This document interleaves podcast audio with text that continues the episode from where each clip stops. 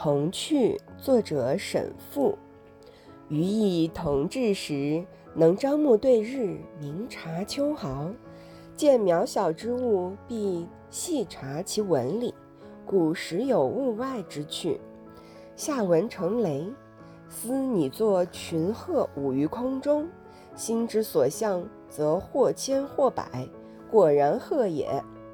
昂首观之，象之为强。又留文于素帐中，徐喷以烟，使之冲烟而飞鸣，作青云白鹤观。果如鹤立云端，为之怡然称快。于常于土墙凹凸中，花台小草丛杂处，蹲其身，始与台齐，定神细视，以丛草为邻，以虫蚁为兽。以土立凸者为丘，凹者为壑，神游其中，怡然自得。一日见二虫斗草间，观之，性正浓。忽有庞然大物拔山倒树而来，盖一癞蛤蟆，蛇一吐而二虫尽为所吞。余年幼，方出神，不觉讶然一惊。